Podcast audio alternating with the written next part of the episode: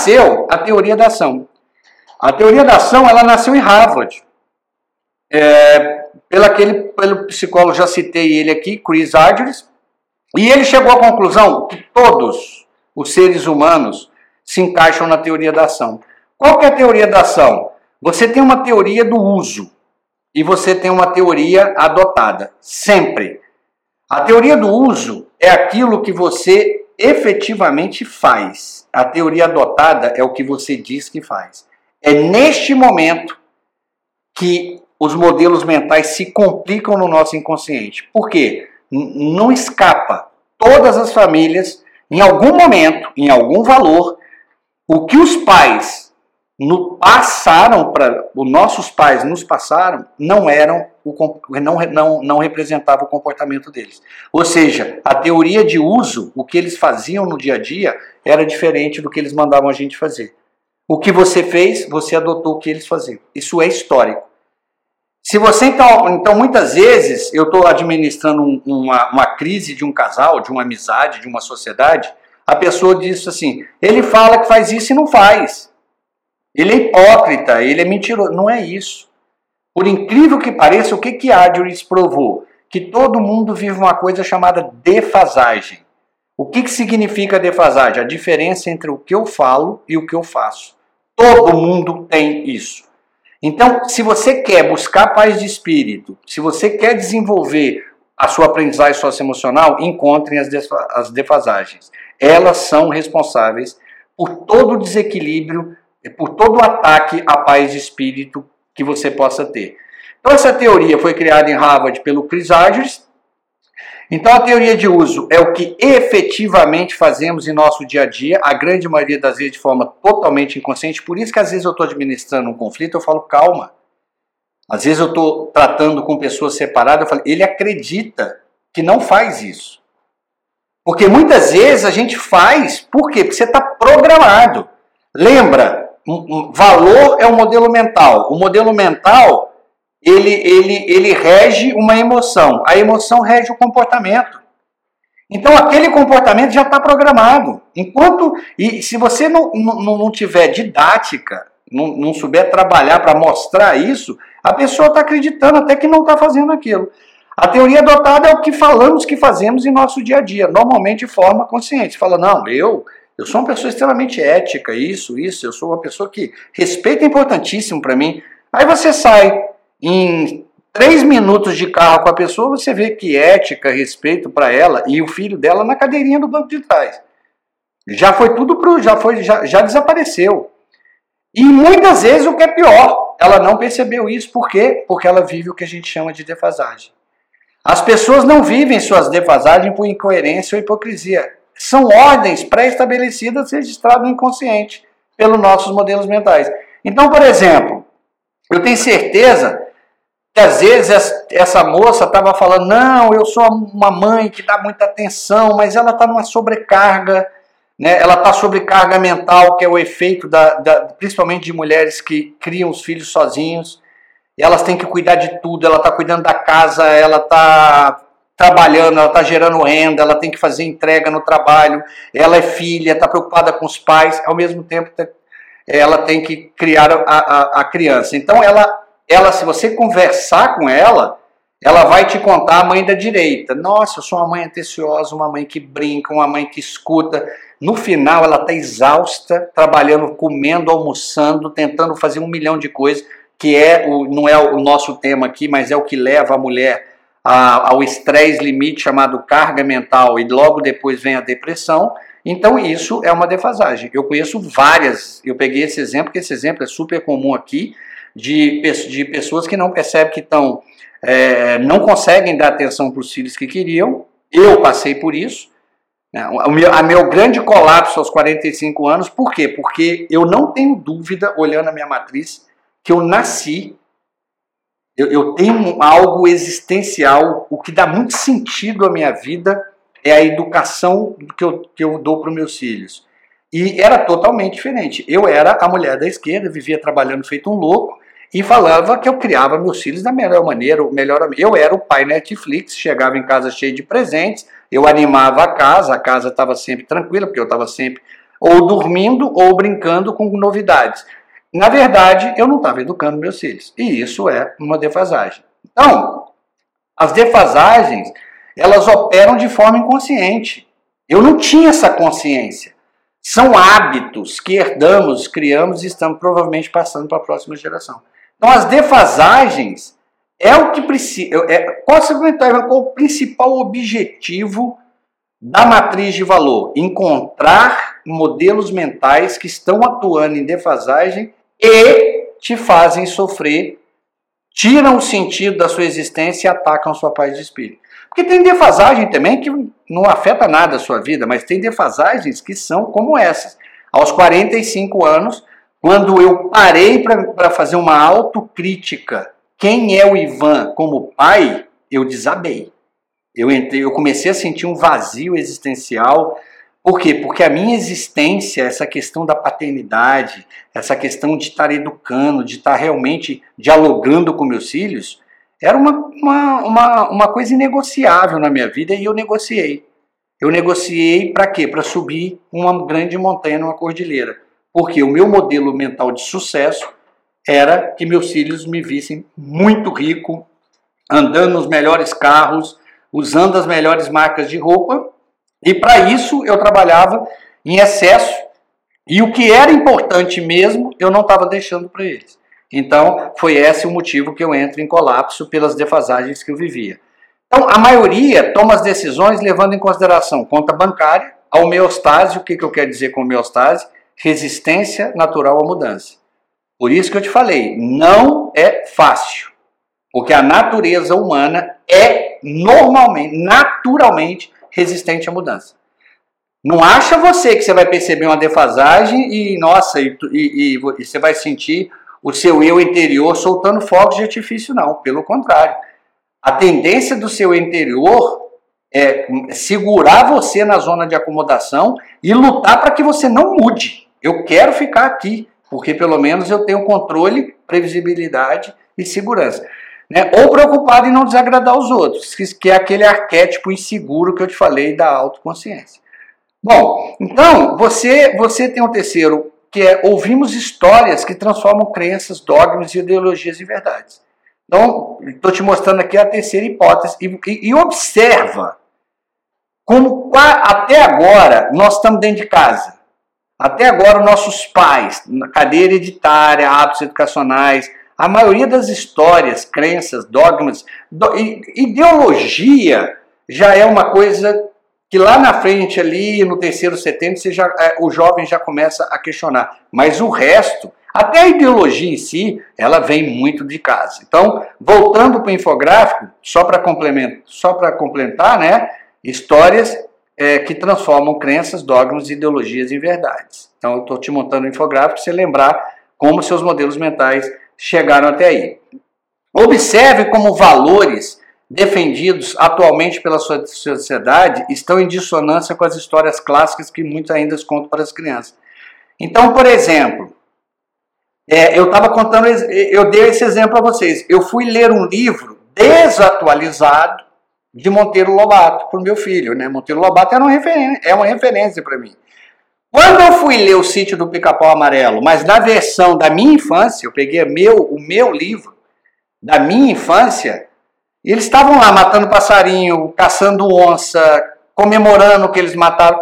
O meu filho ficou em choque. Depois eu fui ver as versões atualizadas né, das histórias de Monteiro Lobato. Sempre tem uma introdução dizendo que na época que ele escreveu, né, o, o, o, o racismo não era uma coisa presente? Não era uma coisa é, tão combatida, a, a, a, a, manutenção, o respeito ao meio ambiente, aos animais. Hoje, se você pega os livros de Monteiro Lobato, todos eles já, já, já têm essa advertência para as crianças. Esse livro foi escrito numa época, e esse é o problema do modelo mental. Você vai contar uma história que não te chocou quando pequeno, porque quando nós éramos pequenos, nossos pais falavam em dar estilingue para a gente caçar passarinho. É, o, na, ninguém falava em, em, em, respeito à natureza e de repente você chega para um menino em pleno século XXI e entrega um livro desse. Esse é o problema que as versões estão sendo atualizadas, né? Então, é, o quarto item aí é muito seu, que é vivemos, vivenciamos experiências interpessoais. Lógico que as experiências interpessoais, o resultado delas, que formaram o seu caráter e a sua personalidade, são resultados de quando você captou esses hábitos educacionais, as suas crenças, dogmas, ideologias, e você uniu isso e foi para o mundo. Aí começa a confusão. Por quê? Porque a criança, você esquece. Eu falo, a hora de você modelar alguém é num ambiente controlado. É o que eu estou te propondo.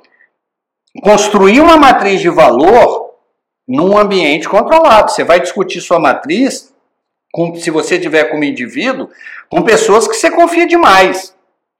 Ou a, a, um casal ou uma família, nós estamos num ambiente controlado, uma escola discutindo com os funcionários, uma empresa. Agora, imagina uma criança que sai com a, nem sabe que existe, mas sai com valores e vai para a escola com valores totalmente distorcidos. Por exemplo, a prepotência, o preconceito, o racismo, ela chega na escola e ela vai ser, ela vai ser atacada. Até porque as outras crianças não foram preparadas para lidar com diferenças de modelos mentais. Eu começaria a aprendizagem socioemocional, por isso que toda a escola tem que estar envolvida, porque às vezes quem vai presenciar um conflito de modelos mentais não é o professor. Às vezes é um funcionário é, da limpeza, às vezes é um porteiro, às vezes é um funcionário da área administrativa que está passando na hora, por isso que o conceito é treinem todos, treinem a empresa inteira. Não adianta criar isso como uma disciplina acadêmica. É lógico que é, o ideal, a, quem vai dar a educação socioemocional é a família e ponto, não existe.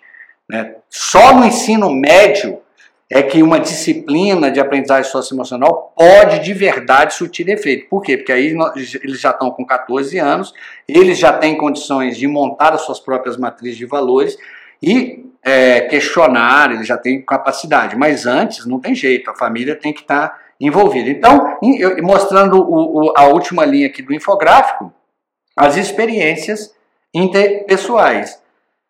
Então, olha só, então você tinha uma forma, você observou, você percebeu, você entendeu e captou. Agora você está montando o cubo. Eu não estou desmontando ele, você está montando. Então você captou aquele, todos aqueles elementos que eu te falei do bloco anterior.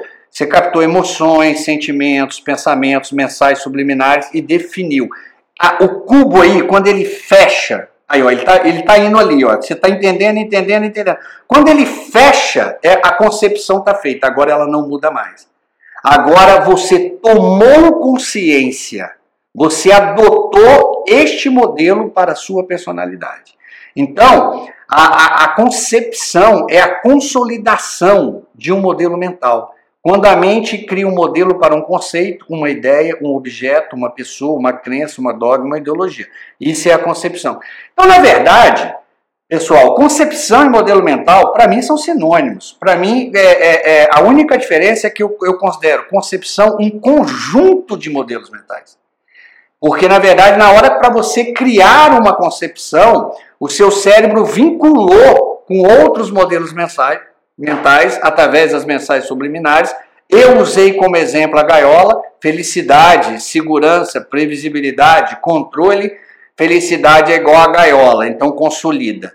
Só que todas as vezes que a águia que está dentro da gaiola escutar a palavra felicidade, essas três mensagens é, subliminares virão juntos. Felicidade é igual a previsibilidade, segurança e controle. E assim é que formam a, as concepções. Então eu vou criar aqui, eu vou para outro infográfico agora, que é o infográfico da concepção. Então, primeiro, você registrou a forma, mesmo que de maneira intrínseca, você não percebeu isso. Você pode, inclusive, em qualquer fase da vida, aconteceu isso, eu vou falar aí há alguns, há, vamos dizer, há 13 anos atrás, nós começamos a conceber o conceito de que de smartphone. Era uma palavra que não existia na nossa vida. Então você vai, e irão surgir coisas na próxima década que nem nome tem ainda. E você vai ter que passar por esse processo como se fosse um bebê. Você vai ter que observar, você vai ter que perceber, você vai ter que conceber, vai criar mensagens subliminares. Hoje ninguém mais olha para o smartphone e pensa em celular, gente. Hoje você olha para o smartphone, tem algumas pessoas que pensam, isso aqui é minha vida. Por quê? Porque ali estão tá, todas as fotos, está a máquina fotográfica, está tá o HD de foto dele, está a calculadora, está a rede social, está o telefone, está a, a, comunicação que ele tem com o mundo, está a filmadora dele, coisas que não existiam há 13 anos atrás. Pensa que na, na, na, na, mala, na próxima mala de viagem de férias, quantos objetos você vai deixar de levar porque você tem um smartphone. Então, e a próxima década, isso vai acontecer numa velocidade tão grande e tão impressionante. Agora, você imagina pessoas que não querem, não estão abertas a entender isso, vão passar por muita dificuldade. Então, o cérebro, quando registra uma concepção, ele registra uma forma ou um conceito e cria links com todas as mensagens subliminares de outros modelos mentais. Então vamos colocar isso lá no infográfico. Estou indo voltando para o infográfico da concepção. Captamos todas as informações vinculadas a esta forma. Então agora ó, você já tem dois elementos que você está criando aí a sua concepção. Então cada, para cada modelo mental, o cérebro registra o quê? As emoções que devemos sentir, os sentimentos que denominamos, os pensamentos que devemos ter, uma ordem pré-determinada de ação. Foi o que eu te expliquei no bloco anterior. Então vamos colocar isso lá no infográfico para você ter isso de forma mais fácil você lembrar. Registramos as emoções referentes à forma, conceito ou cena. Agora já, você está vendo aí como é que ele está criando a concepção. Ó. Ele registrou uma forma, mesmo que de forma intrínseca, ele já captou todas as informações. Isso vale para você, para uma criança que você está ajudando, às vezes como pai, como tio, como avô, ou você como professor, ou você está tentando explicar um produto da sua empresa, uma ideia revolucionária que você quer introduzir na sua área, é tudo dessa forma aqui. O processo não muda não, o processo é o mesmo, apesar que você já está adulto. Registra as emoções. Então, ainda no infográfico, você ainda tem transformamos emoções em sentimentos. Aqui, você vai falar assim, bom, esta emoção, eu senti uma coisa, é boa ou ruim? Depende se a emoção, a escala que eu te falei. Vai da valência negativa valência positiva. Aí aquela concepção, aquela percepção é uma valência positiva ou não? Ainda, no, ainda nesse infográfico, você traduz as emoções e sentimentos e define pensamentos com a linguagem disponível. Com a linguagem disponível. O que, que eu estou trabalhando você? Poxa, eu estou fazendo a minha matriz de valor e o Ivan está horas me preparando e nem começou a fazer a minha matriz. Por quê? Não tem como montar uma matriz de valor se você não tiver linguagem sobre valor. Se você não tiver uma linguagem socioemocional, você não tem como montar uma matriz de valor. Então eu, eu, eu, eu, eu fico assistindo, às vezes, as pessoas montando carta de valores, montando aí, saindo para falar de valores. Eles não preparam. As pessoas não têm linguagem. E isso é científico. Sem linguagem não tem pensamento. Não adianta você ficar pedindo para as pessoas falarem de valores se elas não têm linguagem para falar de valores. E por último, eu encerro esse infográfico com a última linha. Estabelecemos um comportamento pré-estabelecido por uma rede de modelos mentais. Então aqui você captou tudo, você leva, imprime isso aí, e agora você sabe como forma, como é que você concebeu um modelo mental.